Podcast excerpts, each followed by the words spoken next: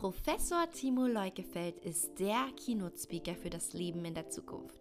Der einzige, der jetzt schon in der Zukunft wohnt und nicht nur darüber spricht. Hier hören Sie spannende Geschichten und Antworten auf Fragen, wie wir in der Zukunft leben und zu den Themen autarkes Wohnen, Disruption sowie neue Geschäftsmodelle. Heute bin ich zu Besuch in Schwertberg in Österreich bei Baumeister Boris Meyer und seinem energieautarken Vital Sonnenhaus Pro. Hallo Boris, danke, dass du dir die Zeit genommen hast. Hallo Timo, schön, dass du da bist. Mm, für unsere Zuhörer sicherlich total spannend. Ähm, wieso nennst du dich Baumeister und was muss man in Österreich für Voraussetzungen erfüllen, um eben ein Baumeister zu werden?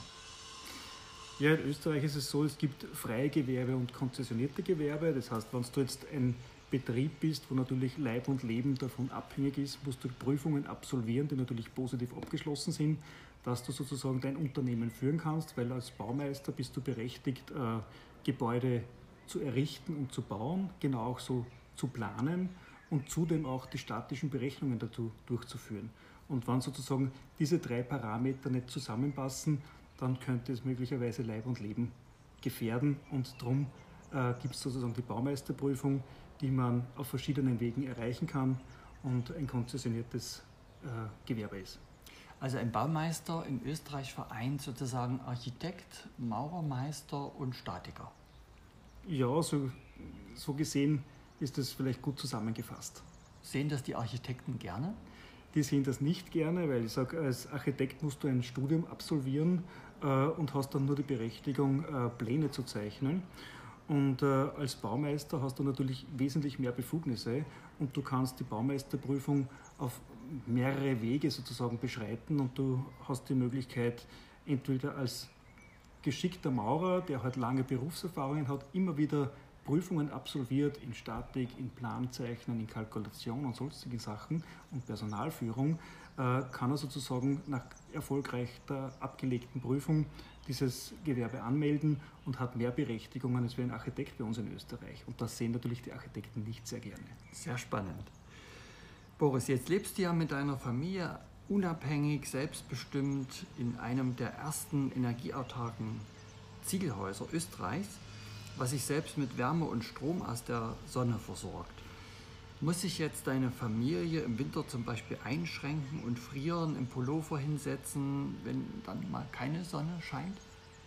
Na, ganz und gar nicht. Also, das heißt, in, in unserem Haus und wie in so vielen äh, energieautarken Häusern, wir sind ja nicht mehr die einzigen, muss man auch glücklicherweise dazu sagen, äh, erzeugt die Sonne so viel Überschuss an Energie, und da reicht es bei Weitem aus, auch ein Haus damit zu betreiben. Und im Winter äh, haben wir genügend ausreichend Wärme, um das Haus gut zu beheizen und nicht im Pullover äh, herumsitzen zu müssen. Und sollte wirklich einmal über mehrere Tage die Sonne nicht scheinen, haben wir noch die Möglichkeit, über einen Zusatzofen, einen wassergeführten Kaminofen, Wärme zu erzeugen, die sozusagen Raumwärme äh, herstellt und gleichzeitig auch aber eine Wassertasche aufheizt, um auch sozusagen das Wasser in den Kreislauf wieder zu erwärmen und in die Fußbodenheizung oder wo auch immer in Niedrigtemperatur einzuführen. Ihr habt also, wenn ich das richtig verstanden habe, eher zu viel Energie und könnt damit auch etwas verschwenderisch umgehen, oder? Ja, unser Haus ist schon so ausgelegt, dass wir wirklich auch äh, in den Wintermonaten mit der Sonne unser Haus betreiben können und haben wirklich zu viel Energie. Wir haben auch einen eigenen Saunaraum, den wir mit der überschüssigen Energie beheizen oder zumindest auf Temperatur bringen, wo ich sage, äh, da sind jetzt immer zwischen 35 und 45 Grad Celsius drinnen und dann heizt ich halt mit dem Holzofen noch die restlichen äh, Temperaturen dazu, dass ich halt auf die Aufgusstemperatur komme. Wir haben auch einen, einen kleinen Swimmingpool beim Haus äh, mit dabei, den wir auch mit der Überschusswärme äh, beheizen und es ist wirklich schön. Wir haben jetzt nicht einmal noch Mai und haben 21 Grad im Pool, obwohl der Pool nicht abgedeckt ist, können wir schon baden gehen. Das heißt, du steigst in deinen Swimmingpool eher ein als der Nachbar und im Herbst später wieder raus. So ist es, ja. ja. Boris, wie bist du eigentlich auf die Idee gekommen, ähm, dir ein energieautarkes Haus zu bauen? Ja, das ist witzig und ich glaube, die Geschichte kennst du, lieber Timo. Ich habe mich verirrt. Ich bin mit meiner Familie in Freiberg äh, gelandet, weil mein Navi mir falsche Wege angezeigt hat.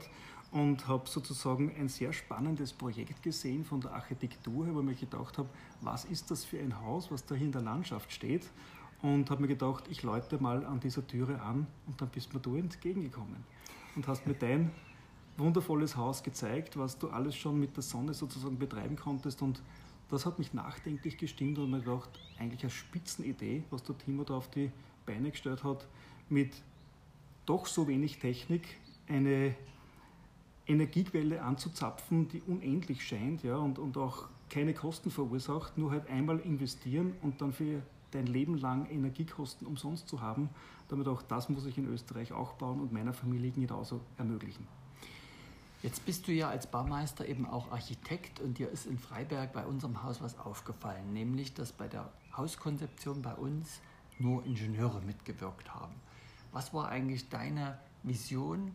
Was wolltest du gerne weiterentwickeln, anders machen, besser machen, was du dann hier auch in Schwertberg ähm, umgesetzt hast? Ich würde nicht sagen, besser machen, sondern ich wollte es einfach anders machen. Mir hat äh, ja, jedes Design und, und jeder Stil ist ja nicht gleich und ich sage, das ist ja das Schöne daran, dass die äh, Geschmäcker ja verschieden sind, weil sonst hätte man jeder dasselbe Haus.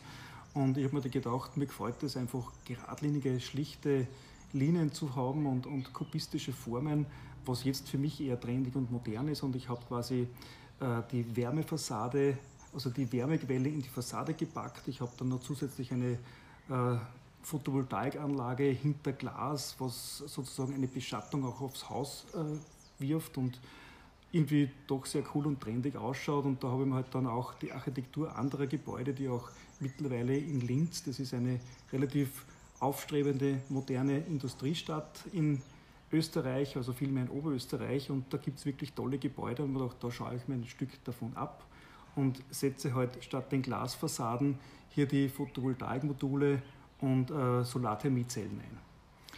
Du produzierst also Sonnenwärme und Sonnenstrom. Und wie funktioniert das Ganze? Weil nachts scheint keine Sonne im Winter. Also wie kannst du dich dann trotzdem weitestgehend selbst versorgen? Ja, prinzipiell, das ist das Thema der Speicherung. Und ich sage, jedes Sonnenhaus hat natürlich große oder möglichst große Energiespeicher. Je mehr Speicher natürlich, desto autarker ist dann das Haus. Oder du kommst auch über längere sonnenlose Tage hin, hinweg äh, haben wir große Wasserfässer, um die Wärme zu speichern. Wir haben zusätzlich sämtliche Betondecken, weil das Gebäude ja mit Betondecken ausgelegt ist, äh, aktiviert. Das heißt, es sind wie Fußbodenheizungsschlangen, die durch die Betondecke laufen, die ich dann sozusagen die niedrige Temperatur im Winter damit einfließen lassen kann und auch alle Temperaturschichten der Sonne möglichst in das Haus einfließen lasse. Und im Sommer habe ich sogar die Möglichkeit, diese Heizschlangen zu kühlen oder diese Wasserschlangen zu kühlen. Dann sind sie keine Heizschlangen mehr, sondern Kühlschlangen und habe die Möglichkeit, das Haus im Winter damit zu beheizen und im Sommer damit zu kühlen. Jetzt ist mir aufgefallen, dass du ja auch ähm, sehr dicke Ziegelwände verwendet hast, also einen ganz natürlichen Baustoff, so wie unsere Großeltern früher gebaut haben. Aber ist es nicht ein bisschen von gestern? ich glaube, es erlebt alles ja den Revival. Und äh, wenn man sieht, wie die Zukunft sich möglicherweise gestaltet, ist immer was von der Vergangenheit dabei. Und die, die dicken Ziegelwände haben natürlich die hervorragende Eigenschaft, dass sie zum einen die Wärme gut speichern können oder auch im Sommer, wenn es draußen recht heiß ist, braucht es auch länger, um sich das Haus, dass es sich äh, zu schnell erwärmt. Das heißt, ich habe da einen riesen Vorteil. Äh, jeder kennt das wahrscheinlich, wenn er in ein Schloss oder in eine Kirche hineingeht und es ist im Sommer draußen super heiß und er geht dann in so eine Kirche hinein und denkt sich, boah, das ist angenehm kühl. Und das kann man natürlich diesen Effekt auch mit massiven Wänden erzielen. Und äh, die haben dann sozusagen eine gute Speicherwirkung, die zum einen die Wärme gut speichern, aber auch zum anderen die, die Kühle länger im Haus drinnen halten. Nun sieht man ja auch oft eine sehr preiswerte Bauweise, wo mit Styropor gedämmt wird. Das ist sozusagen nicht so das Material deiner Wahl? Ja, wenn ich schon ein Haus baue, wo ich sage, das sollte autark sein und nachhaltig, dann wähle ich natürlich auch Rohstoffe oder Baustoffe, die für mich nachhaltig sind. Und Styropor gehört halt nicht zu diesen Materialien für mich dazu. Jeder soll aber selber entscheiden, da will ich keinem etwas vorgeben. Für mich war es halt nicht der richtige Baustoff.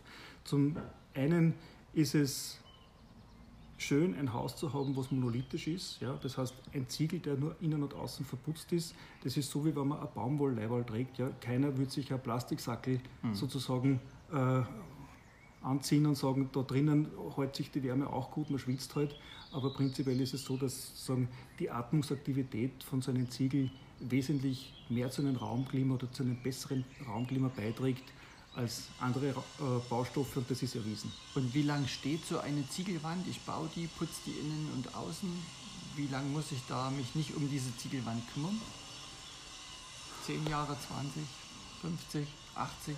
Naja, der Außenputz gehört schon natürlich, ich sage, eine Fassade sollte man schon immer wieder reinigen und waschen. Das mhm. heißt, immer mit Wasser abspülen. Mhm. Das schaut damit gar nicht. Aber prinzipiell, man weiß, Ziegel gibt es seit die Etrusker und die Häuser stehen zum Teil auch noch. Also das heißt, das ist wirklich ein Rohstoff, der Qualität hat und lange hält.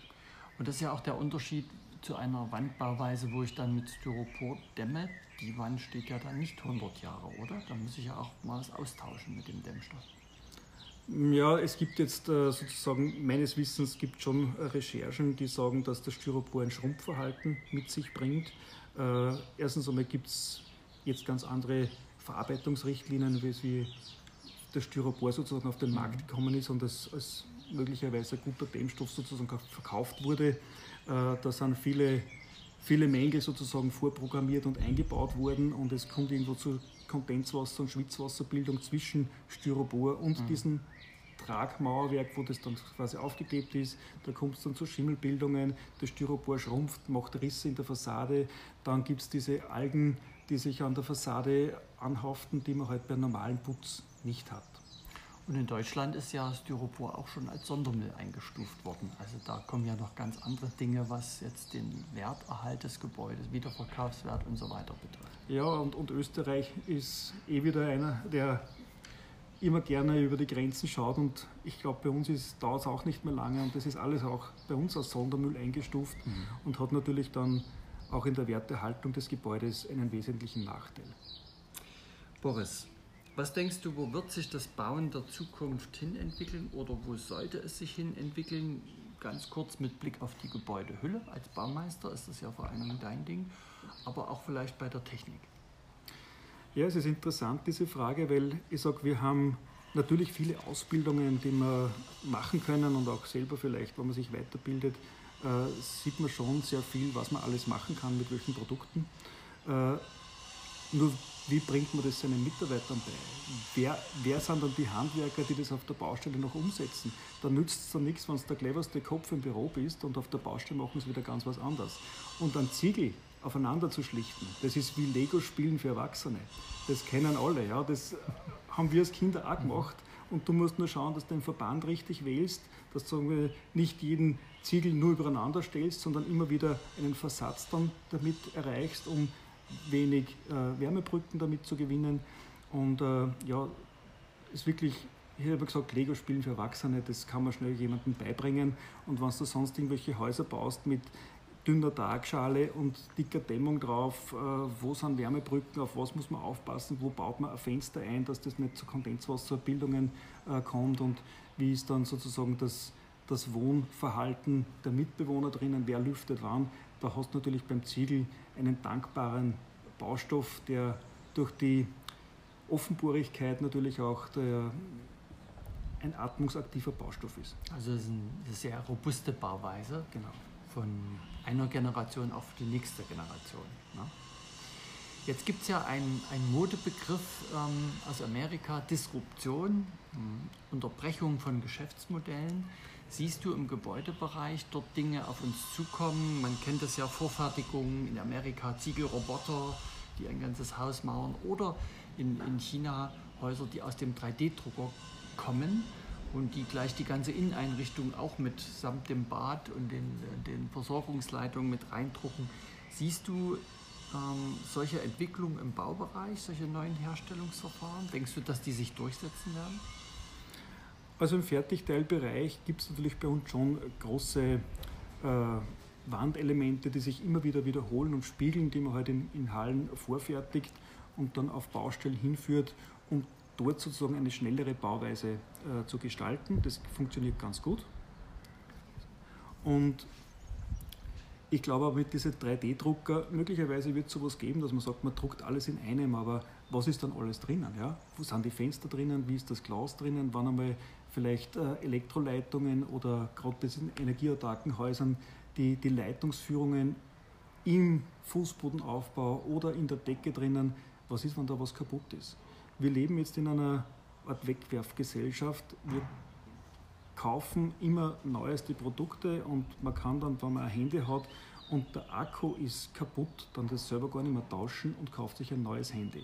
Ich denke mir dann, wie wird das im Hausbau funktionieren? Jetzt habe ich mal ein Haus gebaut und dann funktioniert ein Teil nicht, muss ich dann das ganze Haus wegwerfen oder gibt es nur jemanden, der das dann repariert? Oder sagt man dann, na, reise es weg, der Drucker druckt eh was Neues wieder hin?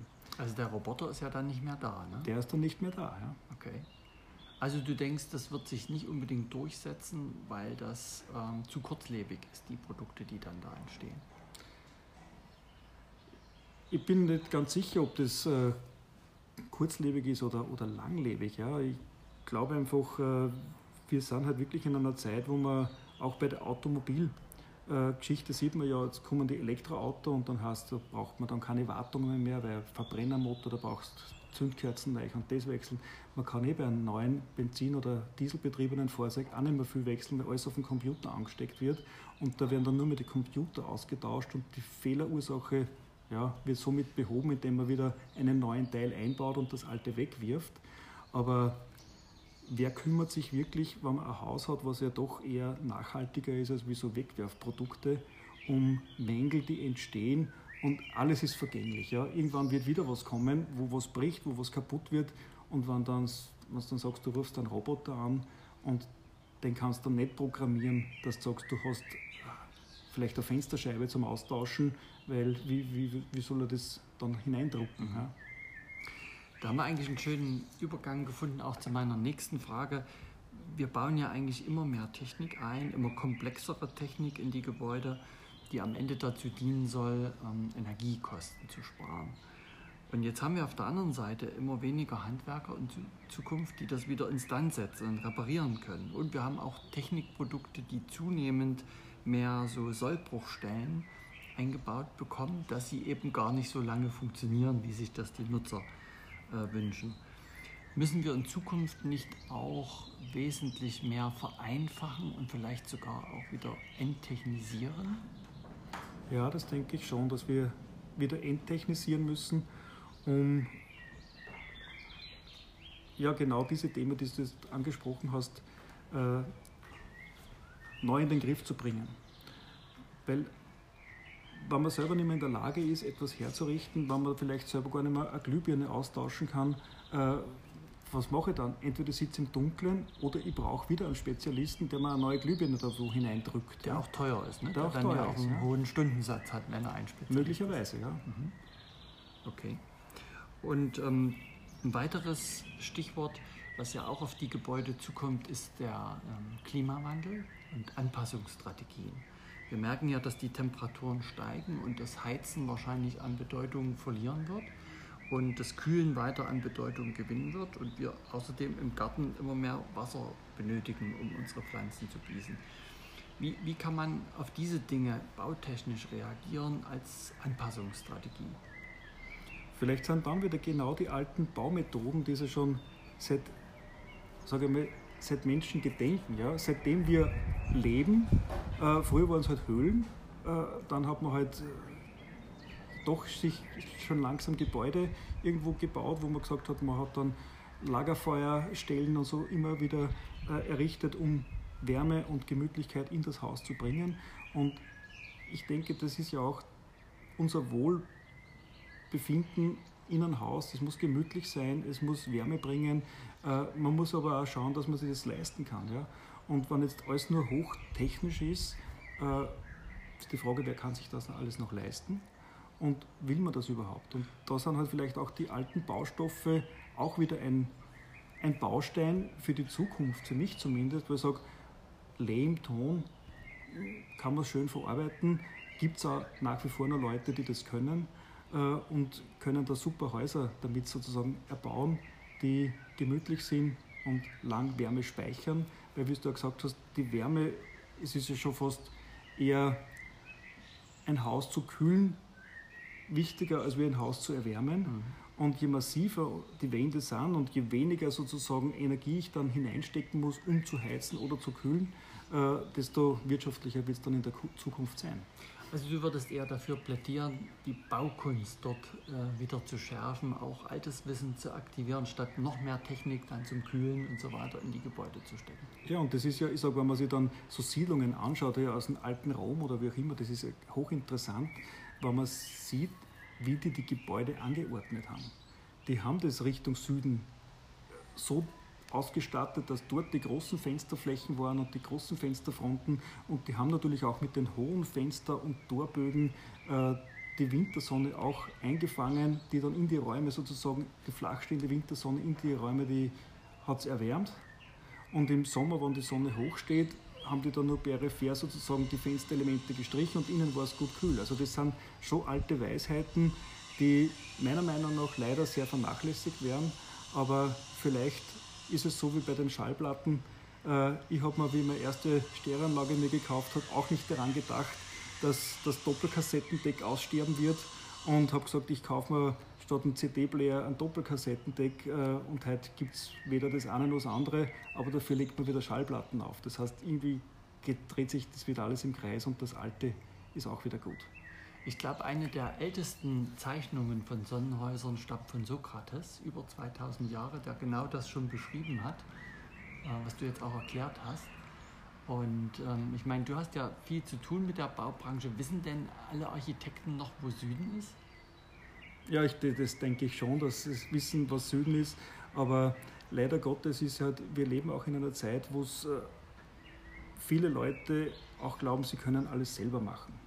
Äh, jeder, der schon mal Scheibtuch in der Hand gehabt hat, glaubt bei uns, das ist ein Baumeister und der kann sein Haus selber planen und selber organisieren und vergisst halt vielleicht auf das Fachwissen, was sich mancher doch in jahrzehntelanger Arbeit angeeignet hat, äh, umzusetzen. Und da wird natürlich auch sehr viel falsch gemacht. Erstens, die Raumanordnungen sind oft nicht passend, dann die Südausrichtung, auf die wird auch nicht immer mehr Wert gelegt.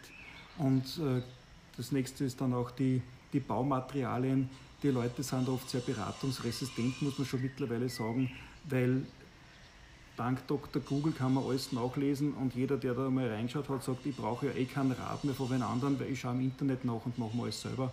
Aber das wird wahrscheinlich genauso wie in der Medizin nicht jeder ein Arzt sein, der im Internet googeln kann. Deswegen blühen die Baumärkte im Moment so auf. Ne? Genau. ja, Boris, ähm, die Weltgemeinschaft hat beschlossen, ähm, sich vom CO2-Ausstoßen zu verabschieden. Bei Gebäuden, bei Autos. Es wird immer mehr in Richtung Verbote kommen, Dinge zu verbrennen. Ähm, wo siehst du eigentlich die Häuser der Zukunft, wenn jetzt politisch die Auflage kommen wird, dass zumindest mal neue Häuser bei ihrem Betrieb kein CO2 mehr ausstoßen dürfen? Ähm, als Stichwort eben, welche Energieformen siehst du dort, um Wärme, Strom, E-Mobilität auch zu versorgen. Werden die Häuser dann vernetzt sein mit den Nachbarn? Äh, wo siehst du dort Möglichkeiten im Neubau CO2-freien Betrieb auch sicherzustellen? Ja, ich glaube, da wird es unumgänglich sein, dass man wirklich mit äh, Solarthermie und Photovoltaik arbeitet. Das heißt, Wärme und Strom sozusagen von der Sonne zu gewinnen. Und äh, die Vernetzung finde ich sehr gut, wenn man das wirklich in, sich mit den Nachbarn natürlich auch gut versteht, weil sonst ist ja immer wieder ein Neidgedanke da. Nicht der eine sagt, ich produziere die Wärme und du den Strom und wenn es dir dann zerstreitst, dann ist es ein kalt und der andere hat zu viel Strom. Äh, das heißt, man muss vielleicht schon ganzheitlicher denken und vielleicht näher wieder zusammenrücken, aber prinzipiell ist es sicher gescheit, das so zu vernetzen, dass man alles mit der, oder so viel wie möglich mit der Sonne natürlich betreiben kann. Wir in Österreich sind natürlich auch glücklich über Wasserkraft und der Wind bläst auch immer, so wie heute ein bisschen. Das heißt, wir haben Windkraft, Wasserkraft, aber das wird bei weitem nicht ausreichen, um vielleicht auch in Zukunft die Elektromobilität damit abzudecken, wo auf der einen Seite jeder sagt, ja, Strom sparen braucht man eh nicht, weil es gibt eh so viel Windkraft, Wasserkraft und, und Solar äh, und, und, Photovoltaik. Äh, Atomkraft ist man natürlich Gegner, wie so viele, ja, aber irgendwann einmal wird die Energie nicht mehr ausreichen, um nicht wirklich alternative Energien anzufassen. Und da wird es unumgänglich sein, dass man bei den eigenen Gebäuden schon darauf Bedacht nimmt und das vorsieht, vielleicht Strom und Wärme selber zu produzieren. Jetzt hast du ja sehr viel Erfahrung in diesen Einfamilienhäusern. Wie viele Jahre bist du jetzt schon in dem Baugeschäft tätig, Boris? Also im Baugeschäft bin ich schon seit mittlerweile 22 Jahren tätig, aber mit so Energiethemen erst seit 2014, wo ich mich verfahren habe in Freiberg. Gut, dass du dich nach Sachsen verirrt hast. Ne? Ja, genau. Jetzt kannst du dir dasselbe Konzept auch vorstellen für Mehrfamilienhäuser, wo vier, fünf, sechs, zehn Familien in einem Haus wohnen? Unbedingt. Ich glaube, das wird sogar die Zukunft werden, weil äh, ich sage, für ein Einfamilienhaus, so wie es auch ich da jetzt gebaut habe, ist ja sozusagen der Kosten-Nutzen-Faktor. Ich muss ja fast dieselbe Technik einbauen als wie in einem Mehrfamilienhaus, wo mehr Leute es nutzen können und da wird sich das ja wesentlich von den Kosten herunterbrechen. Das heißt, ich brauche dann wahrscheinlich nicht wahnsinnig viel mehr an, an Photovoltaik, an Zellen und, und Solarthermiefassaden und der Pufferspeicher muss wahrscheinlich auch nicht um so viel größer sein, mhm. ob ich jetzt einen Haushalt mit vier Personen damit bediene oder ob ich gleich sage, ich mache einen, einen Gebäudekomplex, wo, weiß ich nicht, sechs, acht, zehn Familien drinnen wohnen und die genauso von den Einheiten der Sonnenanlage profitieren. Und wenn sich so ein Mehrfamilienhaus dann überwiegend, also sehr hochgradig autark selbst versorgt mit Wärme und Strom, ist es dann überhaupt noch sinnvoll, in jedem Haushalt Zähler einzubauen für Wärme und Strom, Betriebskostenabrechnung, Rechtsstreitigkeiten? Weil wenn nur noch ganz, ganz wenig zugekauft wird, ist doch das, sind doch diese Energiekosten ähm, geringer als die Kosten für den Messdienst.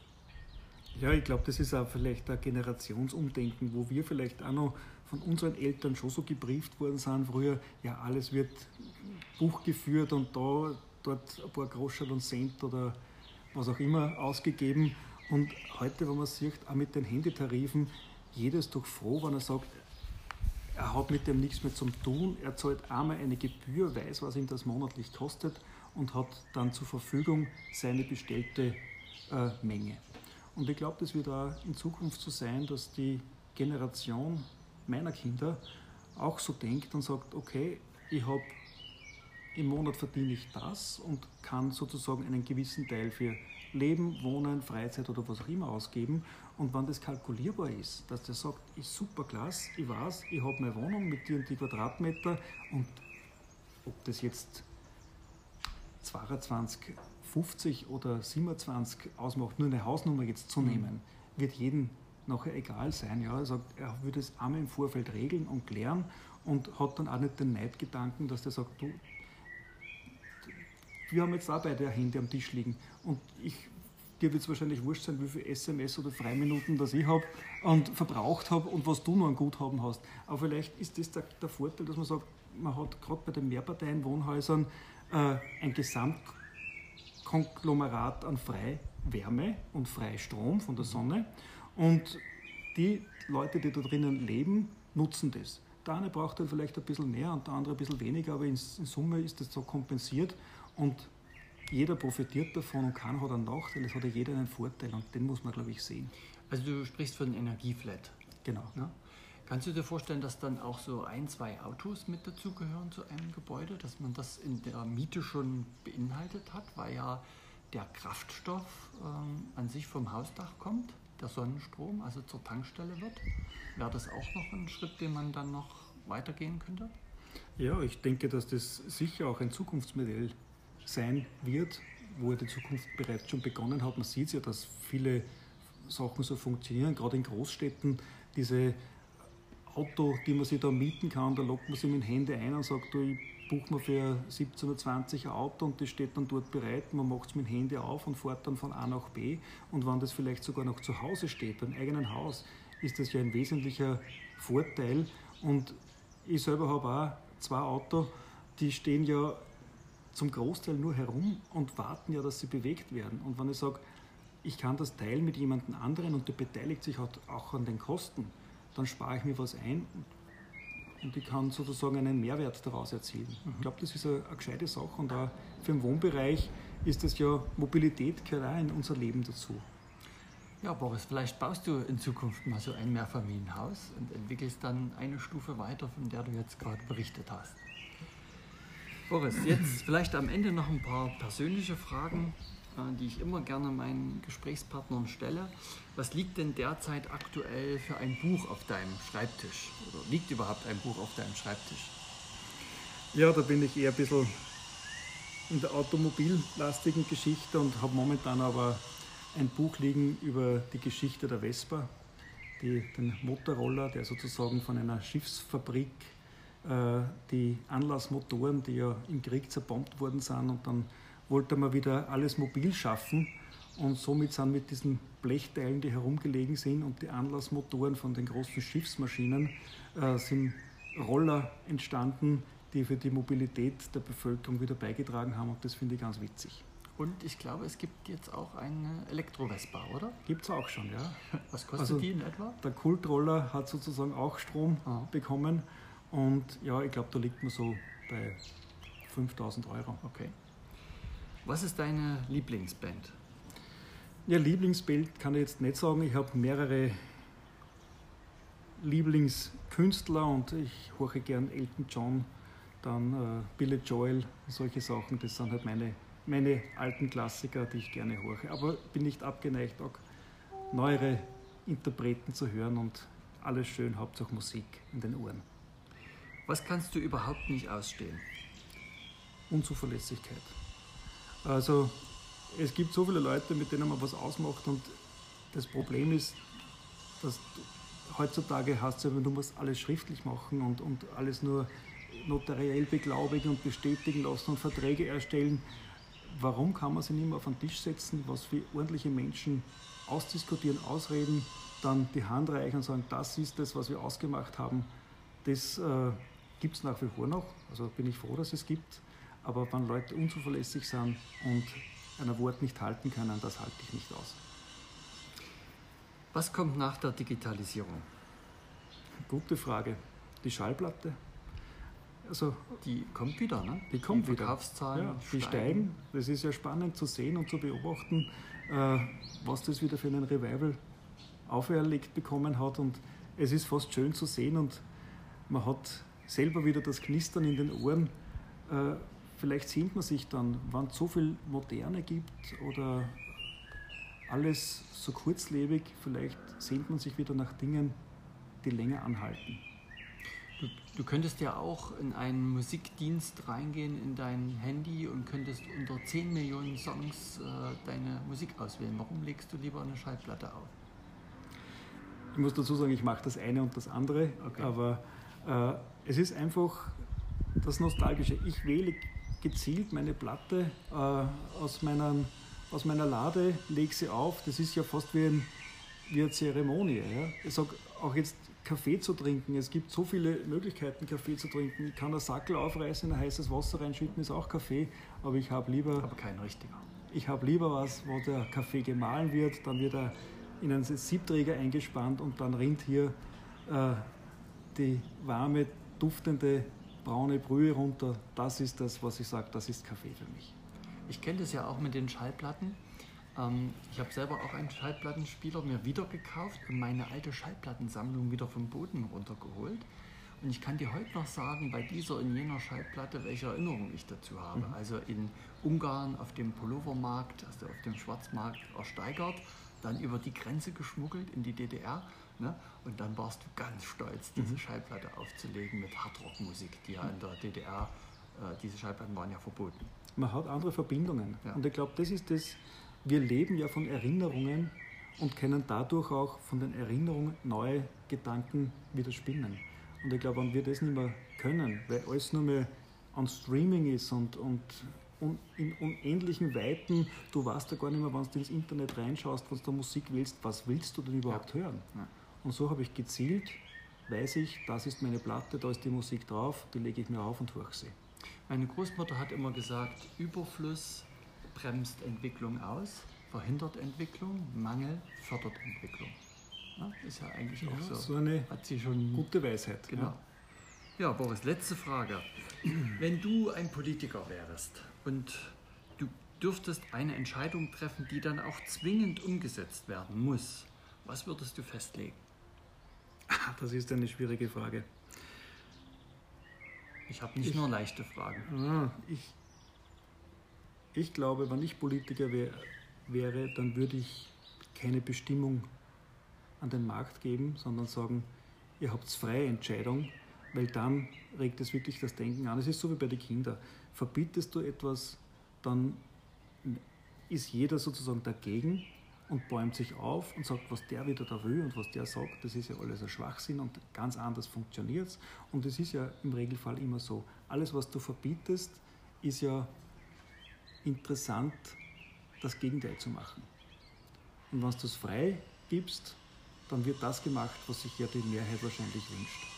Also du würdest mehr auf Freiwilligkeit setzen, mehr auf Begeisterung, mehr auf Sogwirkung oder vielleicht auch. Ja, ich glaube, die Begeisterung geht uns ja in, in gewisser Weise ab. Ich sage, wir sind natürlich auch durch unsere Medien immer nur mit Bad News äh, mhm. umgeben. Und ich schalte schon bewusst zum Teil Radio und Fernsehen ab, wenn es um die Nachrichten geht, weil das, glaube ich, unser Hirn gar nicht mehr alles verarbeiten kann, mhm. weil was alles schlecht ist. Wir sehen vor lauter Schlecht das Gute nicht mehr. Mhm. Und wenn wir uns wenn wir uns bemühen, wirklich das eine, das eine auszublenden, haben wir vielleicht freies Sichtfeld wieder auf das Positive. Und ich glaube, nur das Positive bringt uns dann wieder weiter. Sehr schön, Boris. Also ich glaube, einen besseren Abschlusssatz können wir jetzt nicht haben. Ganz herzlichen Dank für deine wertvolle Zeit, die du dir als Baumeister genommen hast. Und vielen Dank auch für das tolle Interview. Ich sage danke, Timo. Danke, dass du bei mir bist und danke, dass ich damit dir sprechen konnte. Gerne. Sie möchten Timo Leukefeld näher kennenlernen oder als Sprecher für Ihre Firmenfeier oder Veranstaltung anfragen? Dann informieren Sie sich jetzt unter www.timoleukefeld.de.